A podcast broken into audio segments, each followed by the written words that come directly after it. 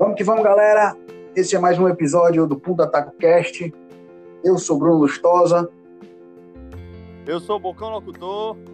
E hoje nós vamos falar do Autódromo Enviro Tavra, o Autódromo do Eusébio, o primeiro autódromo do Nordeste, certo? Eita, então, que vai ser bom. Hoje vai ser bom. Exatamente. Então fica ligado aí que vai começar mais um episódio do Punta Taco Cast.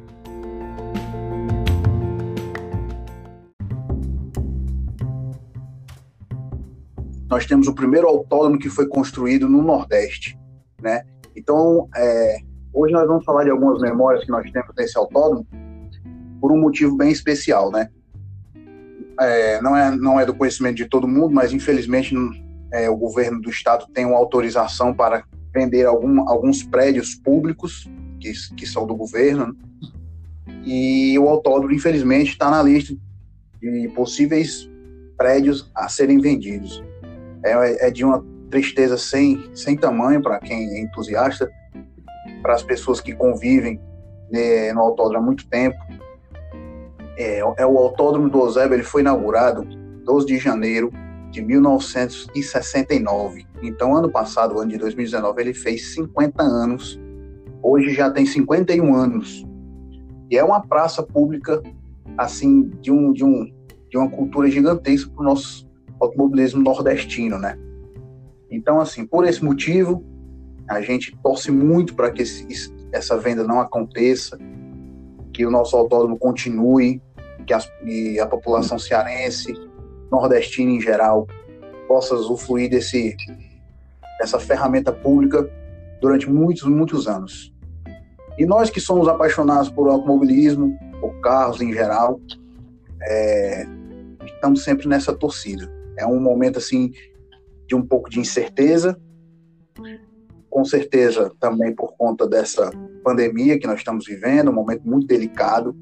Então, é, é, a saúde das pessoas é muito mais importante do que tudo. Mas a, a gente não pode esquecer do local que para muitos é o mais mais importante do, do estado, né? Então, assim, falando rapidamente do autódromo, para as pessoas que não conhecem, o Virgílio Tavra, ele, ele deve esse nome por conta de um governador, que foi senador e ministro, Virgílio Tavra, isso foi nos anos 70. É, quando, em 1970, a gente teve a primeira prova internacional no Autódromo de Virgílio Tavra. A prova foi vencida pelo excelentíssimo senhor Emerson Fittipaldi, ele veio correr e foi o vitorioso e foi o primeiro, é, primeiro grande nome, né? Nessa época ele já era piloto de, de Fórmula 1.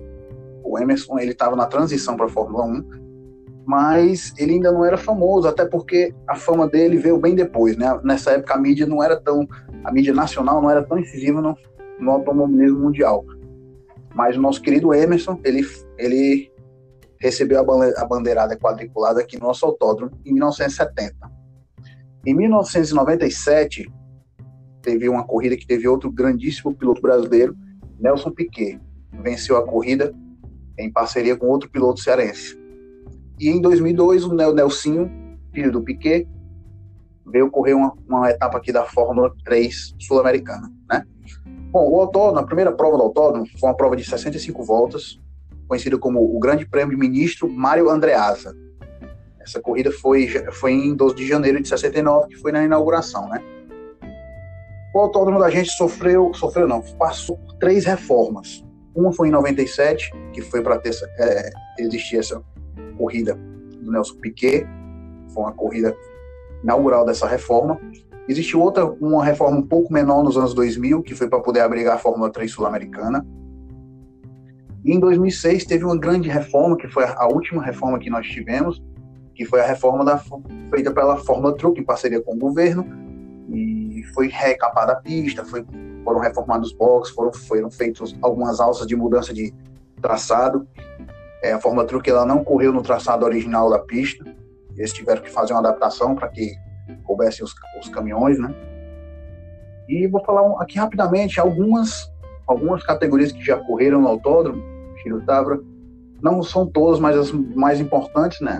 As que hoje tem marcas de pilotos, super turismo, a categoria de protótipos, que já foi CTM 2000, tiveram outros protótipos.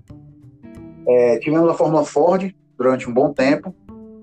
Para poucos, talvez poucas pessoas saibam, mas a Stock Car correu aqui no ano de inauguração da Stock Car, em 1979, teve uma etapa aqui. A Divisão 3, que é uma divisão de, de marcas, né, muito conhecida, existe, os carros eram muito preparados, existem, até hoje as pessoas é, são muito saudosas por essa categoria. A própria Fórmula Truck, que correu aqui em três ocasiões, salvo engano. É, Pickup Race, tiveram duas ou três corridas aqui com a Pickup Race, inclusive, se eu não me engano, o irmão do, do Felipe Massa correu em uma delas aqui, o Dudu Massa. Aí tiveram várias categorias de moto velocidade, teve a Fórmula 3 sul-americana, que foi até a participação do Nelson Piquet, e não, não, posso deixar de falar da nossa queridíssima arrancada, que, que se iniciou no autódromo em 96, né? Que era, ela era, já era, foi a organização da CAB, não sei se nessa época já se chamava CAB, mas era o Fred que organizava nessa época, ele foi o pioneiro, né? E de lá para cá, muitas outras categorias se passaram no nosso autódromo. Hoje em dia, é, antigamente teve corridas de bicicleta, teve, tiveram corridas, já tivemos até provas de rally lá dentro, né, de indoor de rally. É, é uma praça excelente, entendeu? E importantíssima para o nosso automobilismo do Brasil. Estou mostrando pilotos aí é, que são reverenciados no mundo inteiro e as pessoas têm que teriam que valorizar e a gente não pode perder essa praça que é um local sagrado para todos nós. Então é isso. A gente vai falar um pouco das nossas memórias. Eu sou o Bruno Rosa, participo já de muito tempo de provas de arrancada. E nós estamos aí com o nosso amigo Bocão Locutor. E aí, Bocão, o que, é que você tem a dizer aí? Fala, galerinha. Fala, meu amigo Bob.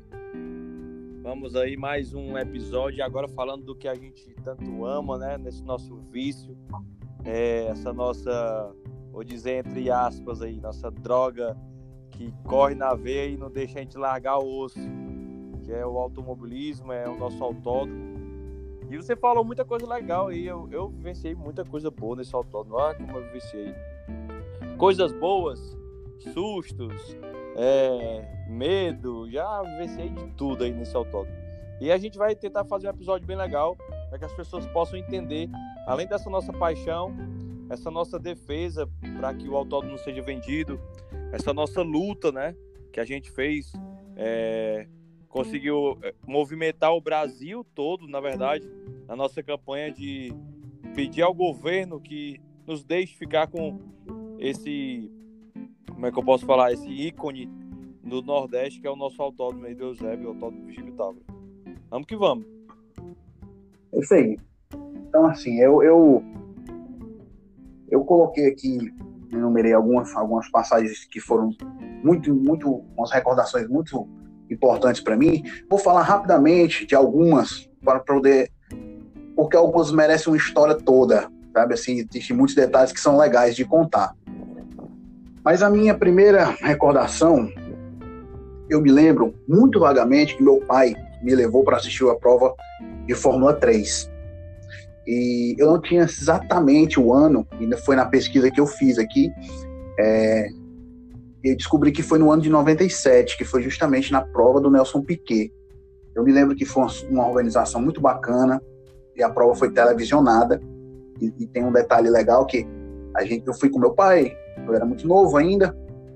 Tinha 11 anos, né? É, exatamente. Né? Tinha 11 anos na época, fui com meu pai. A gente assistiu, a arquibancada é coberta ainda nessa época, a arquibancada era coberta.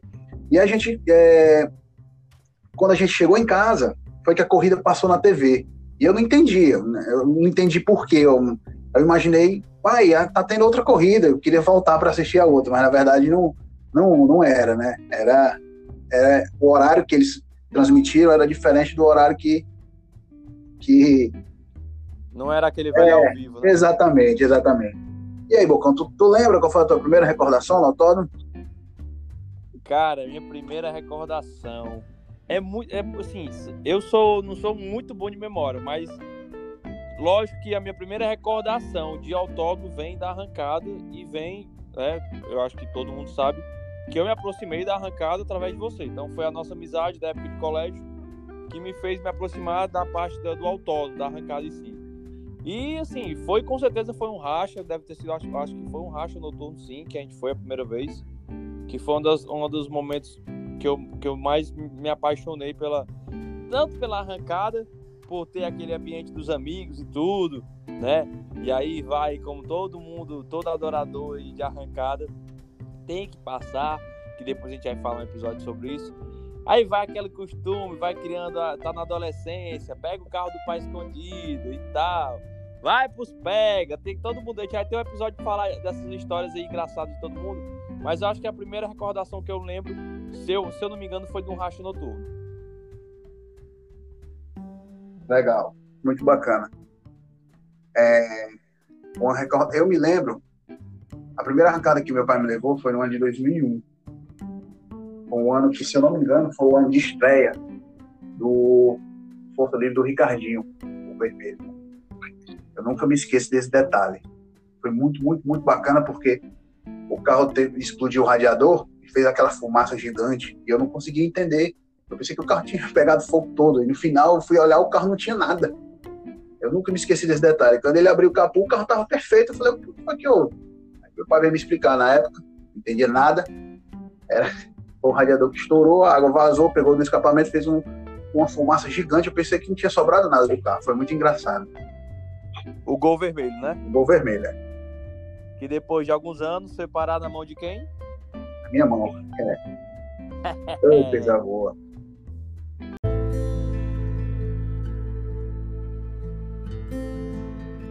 Então, outra memória que eu tenho, que é uma recordação muito, muito bacana, foi quando, assim, mistura um pouco a história da, do, do autódromo, meio misturado com a minha história de vida, né? A gente que gosta muito disso, de muitos anos, de, de, de muito criança, desde criança, a gente mistura um pouco, né?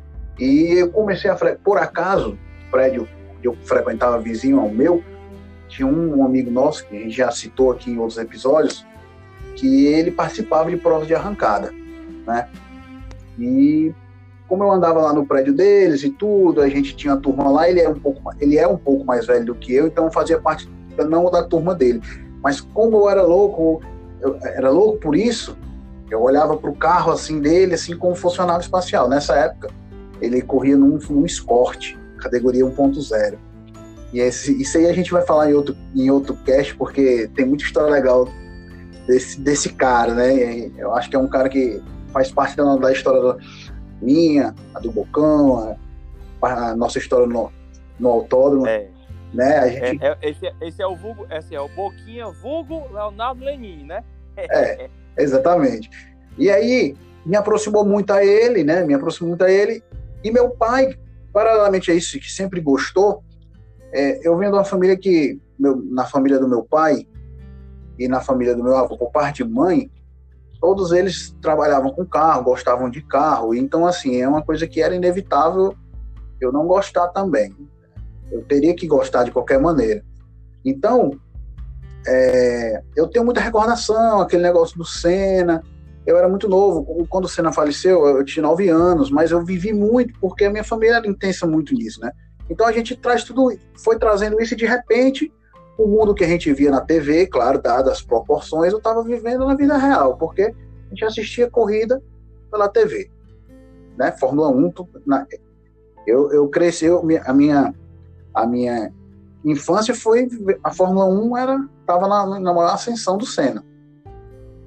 Então assim, é, na, na, época de Fórmula 1 eu lembro que era, era sagrado, era o meu irmão mais velho deitado no chão eu nunca esqueço essas cenas. Meu irmão mais, mais velho, o André, deitado no chão. E eu ficava deitado com a, com a cabeça na barriga dele, de frente da TV assistindo a Fórmula 1. Pois é. é. É uma época onde a maioria dos meninos, né? As meninas também, mas naquela época era menos, porque os meninos bem mais. E, e, a gente era influenciado muito pelo automobilismo, né? Então, quando eu comecei a frequentar um, frequentar um autódromo e, e de repente eu conheci um cara que corria, e o carro dele estava ali na minha frente. Então, para mim, isso foi é, é, mesmo da coisa daquela paixão por futebol. E de repente você conhece, conhece um jogador vai num estádio que você sempre sonhou, enfim, né? Cada é uma, é uma coisa muito muito assim, é uma realização muito grande. Então, eu me aproximei deles, e aí, aí a gente começou a frequentar a arrancada, e de repente, de repente, a minha vida fez tum. A arrancada era o, o supra-sumo do supra-sumo. Eu sempre fui uma pessoa que sempre me, me, dediquei sempre a alguma coisa, um esporte, um hobby, alguma coisa. E nessa época foi que começou, assim, de uma maneira avassaladora. E ajudou muito, porque meu pai também gost, sempre gostou.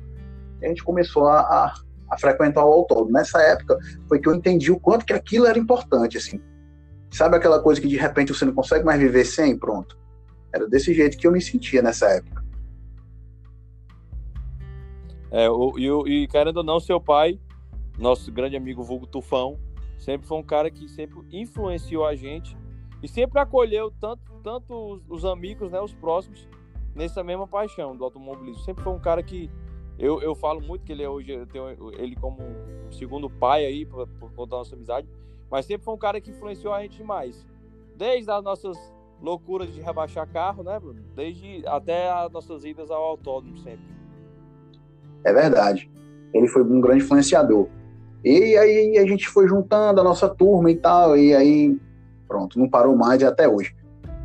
Mas assim, essa época, é, eu acredito que foi final de 2002, começo de 2003, a gente, a gente estudava no, estava no colegial, estava terminando o ensino médio, né? E depois daí a coisa desandou. A coisa desandou, né? Com uma, com uma paixão, assim, uma coisa assim que não tinha tamanho, é, é toda hora pensando naquilo e é, é assim, não tem como não tem como descrever não. E o legal é porque a gente foi conhecendo pessoas do meio que eram iguais, entendeu? As pessoas eram iguais. Exato. Né? Assim, era aquela coisa, e a gente vê cada, cada coisa acontecer. E aí o autódromo se tornou realmente um. Para mim. Uma casa. É, uma um, casa, uma segunda casa. É, né? é um templo sagrado. Templo sagrado. Para mim, é, vai, eu peço muito que esse não seja vendido, não se transforme em qualquer coisa, entendeu? Enfim, é uma, é uma coisa muito difícil de ser construído outro, porque é muito caro, talvez não tenha um retorno necessário, enfim. Isso aí não cabe a gente falar agora, né? Nós vamos falar de recordações. E aí, indo um pouco mais para frente, aí foi onde o bicho pegou, porque teve um episódio muito, muito legal. É, eu não sei se eu já comentei em algum outro cast, mas meu pai, eu e meu pai, a gente, mais ele do que eu, né? A gente comprou um Fiat 147, reformou ele inteiro, tem uma história muito legal desse carro, tem muito registro de foto o e tal. Né? É, o, o 147 azul. E eu vou falar de um episódio que foi muito legal, foi muito legal para mim, eu não sei nem explicar. Meu pai montou, reformou o Fiat, depois eu conto a história mais detalhada disso, porque é muito legal. E aí a gente foi pro racha noturno. Eu me lembro que o primeiro racha noturno, o primeiro, o primeiro que existiu, eh, eu fui eu fui com o nosso amigo Corujito, e eu fui no carro dele, no gol que ele tinha, e o carro quebrou o cabo da embreagem. Quando a gente chegou lá, só deu tempo de chegar e falou, cara, vamos embora. Quando a gente chegou, já tinha sido encerrado, porque a galera tinha uma galera querendo beber e correr, e aí teve que encerrar. Então, o primeiro racha foi esse, eu não, não, não vi muito. Um segundo racha noturno já foi muito mais legal. E eu fui, meu pai não foi. A gente, a gente foi para esse racha, a gente ficou, gente gostou muito, mas a gente não, meu pai não foi.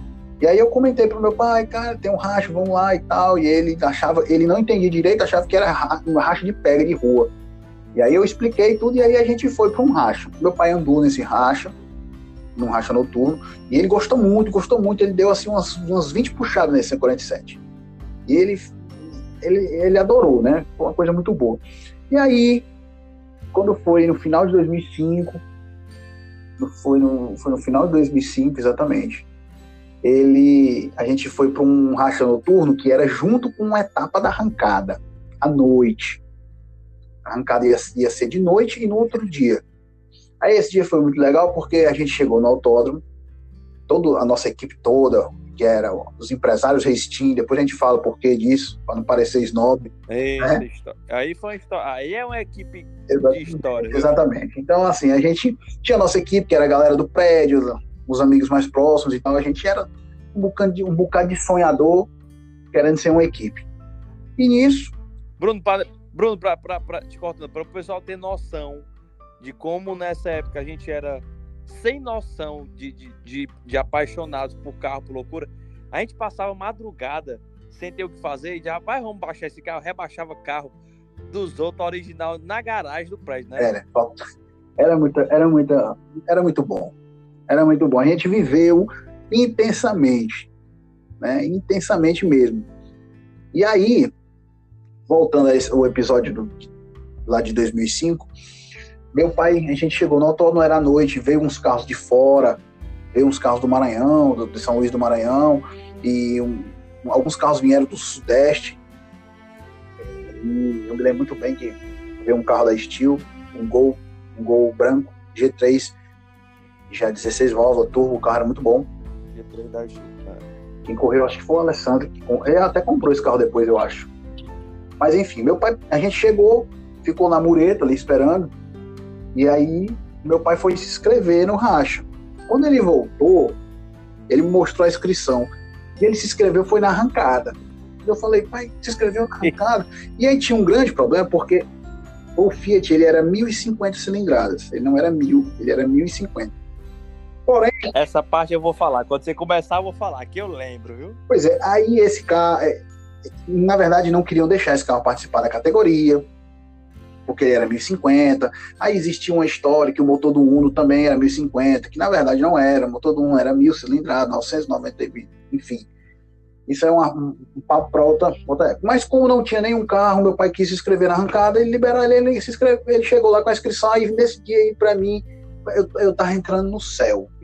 Eu vi meu pai correndo na arrancada, uma coisa que, tipo, eu há dois, três anos eu estava acompanhando e para mim era um sonho e aí via meu pai. É, via de, via de longe, dizer, rapaz, meu pai tá fazendo isso aí que eu via. Exatamente. Aí, eu, aí foi assim, né? Aquele dia foi um ápice. E aí.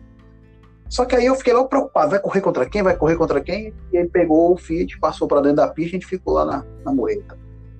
E aí nada, e nada da puxada dele, como era noite, era mais difícil de enxergar. E quando eu olhei aqueles farolzinhos mais juntinhos assim do 147, eu falei, agora é ele. Aí quando eu vi o carro do lado, era um carro com a luz mais um pouco diferente assim, a lâmpada um pouco mais branca. Eu falei, meu Deus do céu, ele vai correr contra quem? Eu corri para tentar ver. Quando eu cheguei, aí eu me decepcionei. Colocaram meu pai para correr contra o Eclipse, um Eclipse Turbo. Porque meu pai era o único carro na 1.0, né, na 1000, e o Eclipse era o único na categoria importados. O, o, Costa, o Costa veio depois, né? O Costa, Costa foi, depois, foi, o Costa foi depois. Eu que corri contra o Costa. Ah, e eu que corri com o boss, foi. Aí nesse dia foi muito legal, por quê? Porque aí o, o, meu fit do meu pai, ele era original, original uma mecânica, tinha um, um, um trabalho de carburação, mas era um motor 100% original, era um motor feito pelo Zé Ivan, a gente comentou ele, depois a gente tem que falar dele, ele, inclusive ele, é. que Deus o tenha. E ele fez esse motor baseado nos motores que ele fazia na, na Copa de 147, na época da Copa de Circuito, e os motores tinham que ser originais, só podia fazer retrabalho de altura de cabeçote, de carburador, então, mas tipo não podia reabrir o bloco, coisa bem, bem original. E meu pai correndo contra um Eclipse Turbo, né? e aí eu falei, meu Deus do céu, aí eu não entendi nada, né? A gente, eu não entendi nada, fiquei esperando a puxada, eu escutei só o berro dos, do grito dos pneus, os pneus do, do 147 fino, 145, que era o que meu pai corria, o motor não tinha força, então a acelerava tudo que dava e ia embora. Aí escutei, mas aí o Eclipse largou, foi trocando marcha, foi embora e não deu nem, não teve nem comparação. Eu fiquei, foi um misto de emoção e de tristeza, porque eu, lógico, eu queria que meu pai ganhasse, mas não tinha nem como ganhar do Eclipse Turbo, né? E aí esse dia foi muito legal, porque foi o dia que meu pai correu e aí de partir daí ele começou a correr. Aí, aí a partir daí foi que realmente, para mim, a coisa foi muito, muito legal. E o... Eu lembro que quando a gente ia pros racha e tudo, que tinha a galera que brigava, botava boneco dizendo que o, que o motor do 147 era, era aquele outro motor, né? Porque tem um motor 1300, né? É, tem um 1300 e tem um 1500, né? Aí a negada botava o maior queijo, né? Porque isso aí não é o ponto zero. Eu lembro que eu, eu lembro que uma vez eu subi, algum, não sei se eu subi no capô do carro. Eu sei que eu falava alto lá. Era, era. Eu vou é apostado. Se quiser apostar aqui, a gente abre o motor é agora. Mas se for o ponto zero, vai perder. Era muito boba. Era muito legal essa época, era muito legal. Aí meu pai começou a correr, aquele negócio, aí eu, nessa época, nosso amigo Arlene já corria no gol quadrado dele, né? Já era na categoria aspirado e tudo. Aspirado de, na, o nome da categoria era aspirado de rua original, que se, se equipara hoje a uma categoria como se fosse a Standard Light, não tem como comparar não eu não sei nem como está o regulamento da Standard Light hoje, mas ele era abaixo de um Standard e talvez até um pouco abaixo de um Standard Light, né? Enfim, esse dia foi muito, muito marcante para mim. Foi o início de, de tudo da arrancada, né? Aí, no, no ano que veio, 2000, 2006, teve, um, um teve um, um, um detalhe, um, uma recordação que eu nunca vou esquecer. Meu pai montou outro Fiat 147, esse já foi mais preparado, né? Era um Fiat vermelho e tudo e eu comecei a correr no, no azul. Primeiro dia que eu entrei na pista para correr uma arrancada no 147 foi uma emoção gigante, nunca me esqueci disso, fazendo aquela curva ali, a curvinha para ir para reta. Mas nesse dia, no dia que meu pai foi estrear o 147, na verdade, o vermelho, no segundo, na segunda vez, que na primeira vez o carro desceu do, da carretinha e quebrou os parafusos do volante, só Deus sabe por quê, não deu nem para entrar na pista. Na segunda vez que ele foi correr, a gente alinhou, por acaso, num treino, eu e meu pai. E existia um vídeo dessa puxada, assim, bem, um vídeo bem ruimzinho, que nessa época as câmeras eram muito simples, né? Acho que nem os celulares não filmavam, mas tinha um vídeo de uma puxada minha com meu pai, ele no 147 vermelho, todo com mecânica 1500. Vamos atrás desse vídeo, a gente tem que achar esse eu vídeo. Eu já procurei, eu já procurei, eu queria muito achar esse vídeo. Era eu no 147 azul e ele no 147 vermelho, o carro dele bem, bem melhor de motor, totalmente diferente, já um carro já mais preparado. E o meu original como era, que era o que a gente andava normal na rua e tudo. E na puxada, como o carro dele não tinha acerto nem nada, os carros foram bem lado a lado, mas no final eu ainda consegui ganhar. Nunca vou saber se meu pai me deixou ganhar porque era filho, né? Ou se realmente ele enfiou foi o pé e o carro dele não funcionou que prestasse e ele e eu venci essa puxada, nunca esqueci disso. E para mim talvez tenha sido a puxada mais emocionante da minha vida, porque já vivi muita coisa na arrancada, mas a gente só consegue dar valor mesmo a esse dia, no dia eu não consegui ter a noção, soube que eu, eu percebi uma coisa muito bacana, mas eu pensei que isso poderia ter acontecido muitas vezes depois, e na verdade não. Poucas vezes a gente alinhou um contra o outro e foi em situações totalmente diferentes. Então, ficou muito marcado para mim esse dia, né? É, arrancada, arrancada com recordações boas. E eu acho que se a gente fosse pegar todo mundo que escuta aí nosso programa, que tá junto, todo mundo tem esse momento importante, especial lá no autódromo.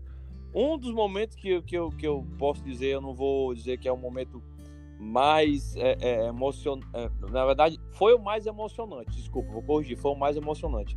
Mas não está muito ligado à minha paixão em cima da, da do autónomo, que é arrancada.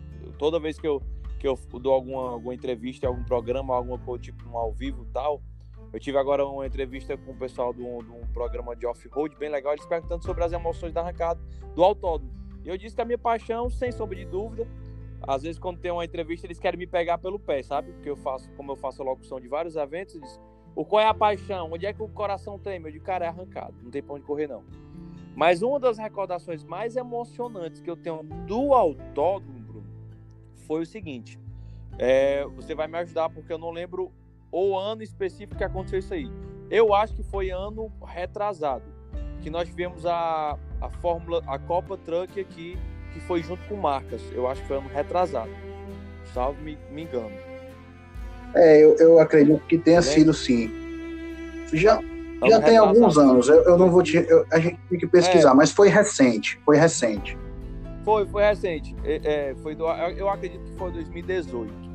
E aí tivemos um Copa Truck na, no, no Autódromo do Eusébio, né? Aquela que não é a Fórmula Truck, mas é a Copa Truck que assumiu o lugar. E junto com a Copa Truck ia ter é, três baterias de marcas e protótipos aqui do, do estado. E como eu sou locutor de, do, de marcas do, do, automobilismo cearense nesse campeonato do automobilismo cearense, é, o presidente da federação me ligou e disse: Bocão, cara, eu, eu assim, como ia ter a Copa Truck, eu digo: não, não vai ter locução porque os caras da Copa Truck vêm um bloco todo, o Brasil todo.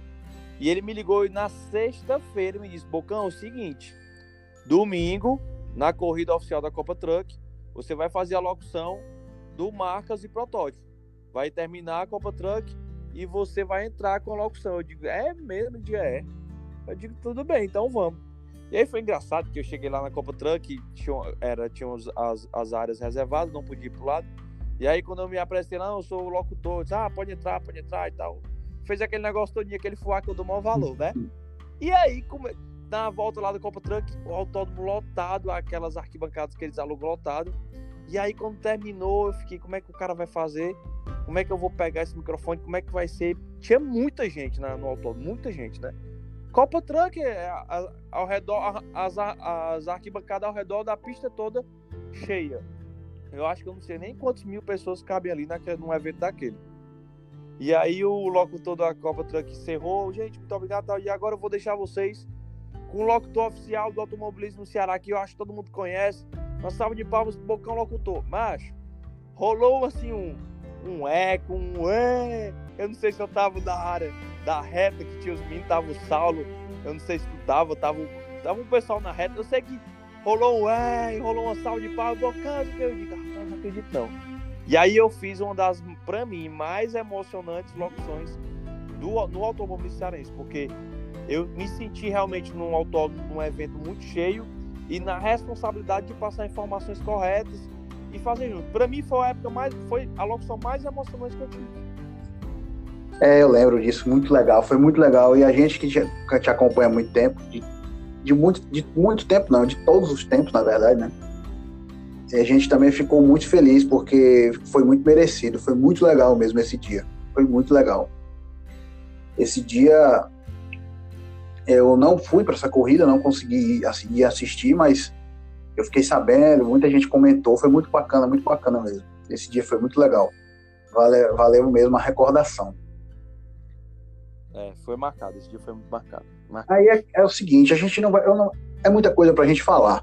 Eu não acho que a gente tem que fazer um episódio do, das memórias do Autódromo 2 e falar de outras é. coisas, é. né? Mas eu vou eu vou falar aqui de um episódio que não tem muito a ver comigo. É, não foi assim um carro da gente e tal, mas uma coisa que eu nunca esqueci, pode parecer. Foram duas coisas. Um, esse fato assim foi muito emocionante, foi muito emocionante. E o outro que eu vou falar foi muito engraçado. O emocionante foi o seguinte, né? Eu não sei recordar direito o ano, acho que foi 2010. Acho que foi 2010. Eu não lembro exatamente o ano, só sei que foi depois de 2009. É,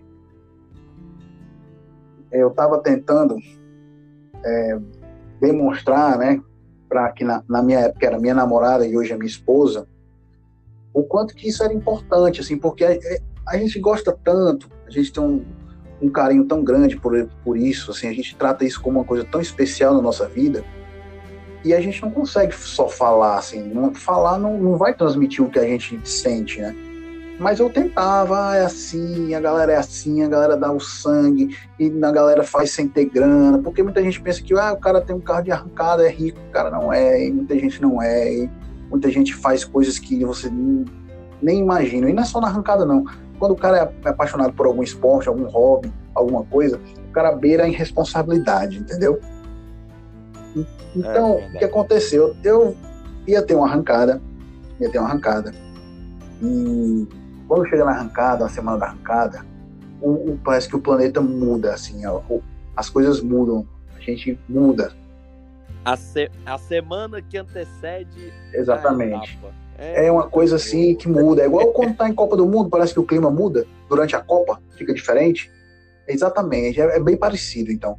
Aí o que aconteceu? Eu vinha, eu vinha contando, a gente estava no começo de relacionamento, e eu estava contando o que estava acontecendo e tal, e tá dando problema nisso e tal.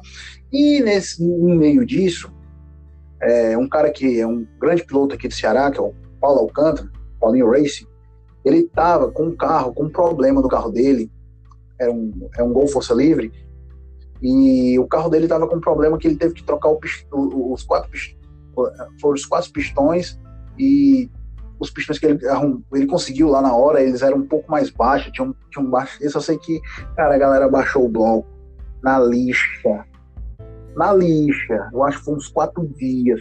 Quem chegava na oficina pegava lá o pedaço de madeira. Cara, isso foi muita selva. Eu não sei se conseguiram baixar muito. Só sei que ele montou o carro e deu defeito nisso, naquilo, naquilo. Resumindo a história, foi uma dificuldade gigantesca o carro dele funcionar e ir para o autódromo. E ele não desistiu. E aí, quando foi no domingo, já no escurecendo, no domingo, escurecendo, no final da tarde, tarde, eu vejo, eu vejo o carro dele vindo para a pista, e aí teve aquele sentimento, porque todo mundo tentou ajudar de alguma maneira. Seja tentando ajudar. É. De alguma maneira, todo mundo estava torcendo para que o carro fosse, porque além de ser um carro muito importante, é, a gente viu a luta de todo mundo, independente de qualquer coisa. É, a luta dele para pôr o carro na pista foi muito, muito, muito, muito legal. E aí, quando eu vi o carro vindo, já no final do domingo, que parecia que ele não ia mais conseguir vir na pista, eu não recordo 100% se ele tentou dar alguma puxada no sábado e, e, e o problema continuou, apareceu. Eu sei que foi uma dificuldade gigantesca. E aí, quando eu vi o carro vindo, eu falei: eu não acredito. Ele vai. É aquela sensação de assim, pô, ele vai pelo menos. É, ele, puxada, aí, né? exatamente. Então ele, aí o que aconteceu? Ele veio, ele veio, alinhou o carro.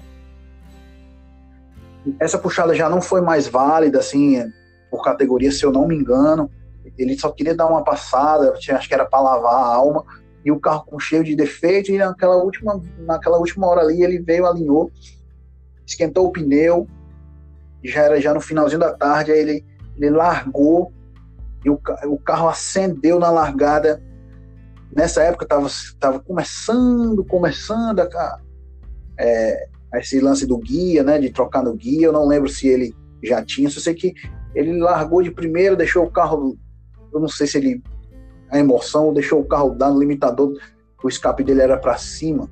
A gente vendo de trás assim, deu aquele tiro uma labareda de fogo gigantesca, assim, de, de, pelo menos assim, um metro e meio para cima do carro puxou a segunda, o carro empurrou muito de segunda, mas no meio da segunda deve ter dado algum problema. O carro começou, começou a dar algum, alguns papoucos assim, mas aquela labareda, e ele enfiou terceira e sumiu, né? Que a nossa pista aqui, no final, ela tem uma leve descida, então a gente, a gente vê o carro descendo. A gente, quando o carro termina os 200 metros, ele começa a descer e aí e a gente não, não vê mais o que acontece, né? Só que tava todo mundo em êxtase, assim, e aquele momento foi muito legal porque o carro foi, desceu e não voltou. Depois a gente ficou sabendo que, infelizmente, nosso amigo Juliardo não tirou a trava do paraquedas e o carro foi parar lá, lá embaixo, depois da curva do desespero lá dentro. E aí a gente já era, já estava anoitecendo, a gente correu pro box, ficou todo, todo mundo tentando, todo mundo esperando, né, e tal, para ele voltar, aquele negócio todo aí. Tava todo mundo assim em êxtase, porque deu, no final deu certo, né? Ele desce do carro, abraçou o filho dele e tudo. E aí, nesse momento, nesse momento, tava todo mundo ali na mesma vibe, assim, parecia que tava todo mundo sentindo aquele mesmo sentimento. E eu olhei para minha namorada e ela tava olhando para aquilo assim, como se estivesse vendo assim é, um extraterrestre, sabe? Assim, aí eu olhei para ela e falei: "Agora tu entendeu?" Aí ela falou: "Eu entendi." E depois daí não precisa, nunca precisou explicar nada para ela em relação à arrancada, porque ela, ela conseguiu entender o sentimento. Então, isso para mim, esse dia, foi inesquecível. Inesquecível. Muito legal. Assim, foi um, foi um dia para se guardar. Se, se existir alguma filmagem dessa puxada, seria muito bacana de se, se ver. Muito legal mesmo. Vamos, vamos, vamos fazer uma campanhazinha na rede social e descobrir onde é que tá essa filmagem e a dos dois 145. É, seria muito legal. Aí depois disso tudo, foi uma, aquele êxtase momentâneo ali, aquela explosão de emoção. Aí, eu não sei se tu vai lembrar, é, ele parou o carro no box, e aí o box que ele tava, tava o, o carro também do Léo, do Léo Carioca. Aí foram dar, foram dar um banho no Paulinho, pegaram um, dar um banho do Paulinho. E o Léo estava acompanhado, eu não sei se era amigo dele, eu não sei, eu só sei que era um senhor, rapaz, era um senhor, devia ter uns 70 anos. O senhor estava do lado do Léo e o Léo estava do lado do Paulinho. Para poder, pra poder o Paulinho para poder o Léo conversar com o Paulinho, o Paulinho se tocar e ver alguém quando for jogar um balde cheio de gelo. É raro, só acertaram o velho, rapaz. Rapaz, esse, esse velho ficou muito macho. Fez uma comédia, né? foi muito engraçado. Esse dia foi muito engraçado, porque no final, além de isso aí encerrou tudo, né? Já era de noite, tá? Foi muito legal. Eu nunca vou esquecer desse dia. As velhas recordatórias que vão ficar pro resto da vida. Pois é, tem muita coisa, tem muita coisa, a gente tem que fazer outro episódio. Teve episódio, teve o, fora os episódios de arrancada em si, da performance em si, teve o episódio da queda da bicicleta de quatro lugares. Teve o episódio no dia que apareceu aquele louco, tu lembra? A gente tava lá já, apareceu um louco. Lembro de madrugada que a gente Pô, foi lá. Eu ele tava escondido atrás do mar. O cara apareceu um A gente, geralmente, a gente fica do sábado pro domingo, a gente fica até mais tarde no autódromo. De repente apareceu um louco lá. O cara apareceu do nada, disse que vinha de um forró, se perdeu lá pela Eusébio e entrou, entrou no autódromo. Eu, só sei que esse cara entrou muito louco, falando umas coisas nada a ver. Chegou lá no box da USK e pediu pro, pra correr no carro do cara. Eu sei que o povo começou a achar que o cara tava com alguma coisa errada como se fosse para roubar alguma coisa. Quando eu fui entender a história, eu não vou contar essa história agora, não. Vou deixar para a próxima oportunidade. Para contar um episódio que vale é, a pena. Vamos, vamos, fazer essas, vamos fazer um episódio só de história engraçada do autor. Tem muita coisa. E a galera que tava lá, que escutava aí, vai, vai curtir. Esse episódio aí do Maluco foi uma comédia maior do mundo. Já teve de tudo, já teve de tudo. Já teve adrenalina, é, é negada correndo, já teve muita coisa. Como também já tivemos momentos tristes, e isso aí a gente vai deixar para frente. É. Infelizmente, uma, em algum momento eu, eu escutei, eu escutei da boca do Galvão Bueno, ele falando que todo autódromo, a morte ronda todo autódromo. É uma frase difícil de se falar, né? A gente, a gente faz isso com tanto amor, mas na verdade é um esporte perigoso, seja qual for o que envolve todo, todo tipo de, de automobilismo ele é perigoso. Né? Só não é perigoso esses que estão fazendo agora virtuais aí, que a galera está tendo campeonato virtual. Esses aí eu acho que tem muito perigo, não. Mas se você sentar num carro de corrida, numa moto, seja de arrancada de rally, de, de circuito, de qualquer coisa, tem o seu perigo sim. Então é uma coisa muito importante os itens de segurança, né?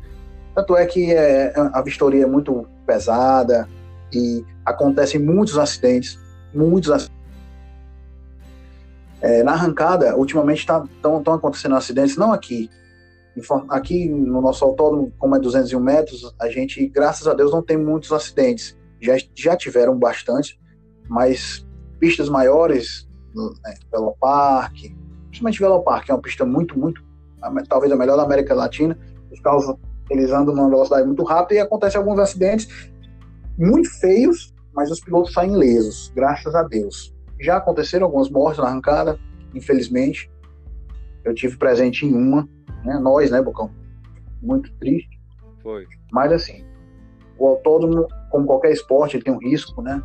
E a gente sabe disso e buscamos não nunca precisar dos nossos itens de segurança. Mas é, é isso. Não, não adianta a gente não tem como tapar o sol com a paneira, né?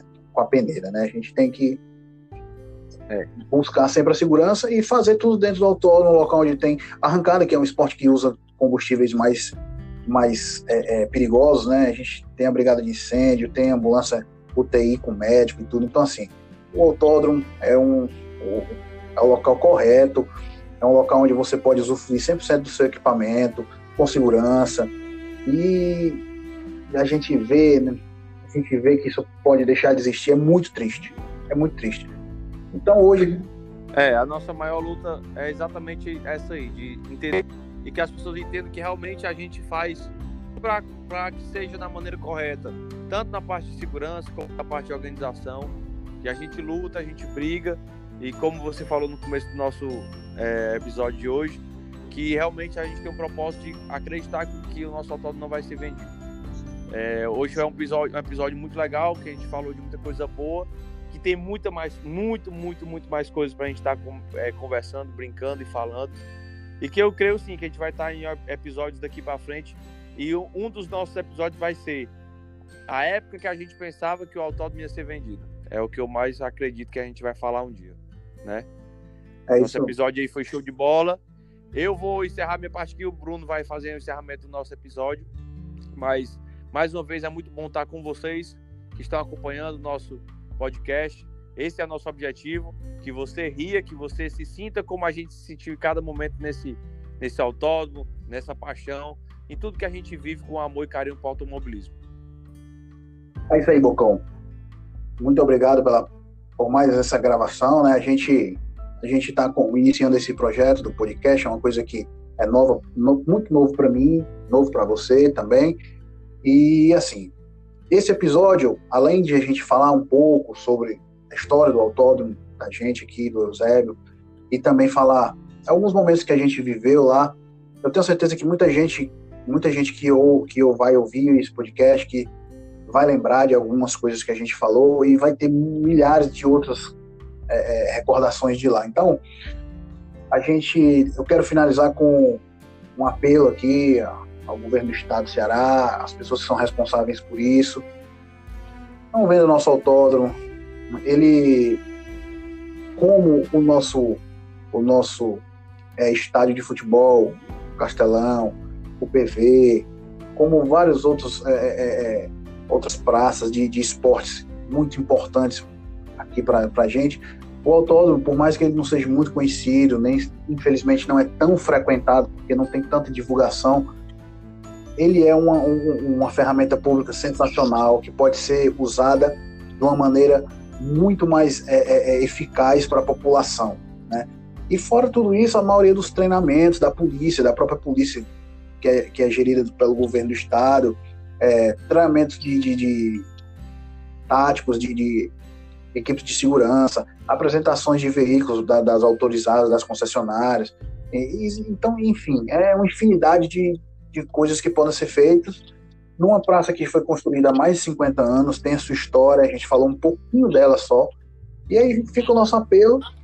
Eu eu queria encerrar falando isso, então é uma coisa que a gente tem como, como meta, né? A gente vai brigar até brigar na, na forma na forma legal da palavra, né? A gente vai vai tentar fazer um barulho para que esse autódromo continue e a gente possa continuar contando histórias e, como o Bocão falou, gravar um episódio na época que o autódromo poderia ter sido vendido. Se Deus quiser, é, a gente vai passar por tudo isso e as categorias vão continuar, nosso, nosso automobilismo vai continuar, as pessoas, se Deus quiser, vão poder criar outras recordações cada vez mais maravilhosas lá. Galera, eu prometi que a gente ia fazer o, os episódios menores, mas é porque, infelizmente, é muita coisa. Eu vou tentar fazer, a gente vai tentar fazer, falar menos de cada episódio e criar mais. É, cada episódio falar de uma ou outra coisa mais rápida. Mas é isso, cara. É, galera, é isso. Eu espero muito que tenham gostado, entendeu? E vamos para frente, vamos para frente. Eu acredito que nos próximos episódios a gente foque numa coisa mais específica. Beleza? Um abraço para todo mundo. Tchau.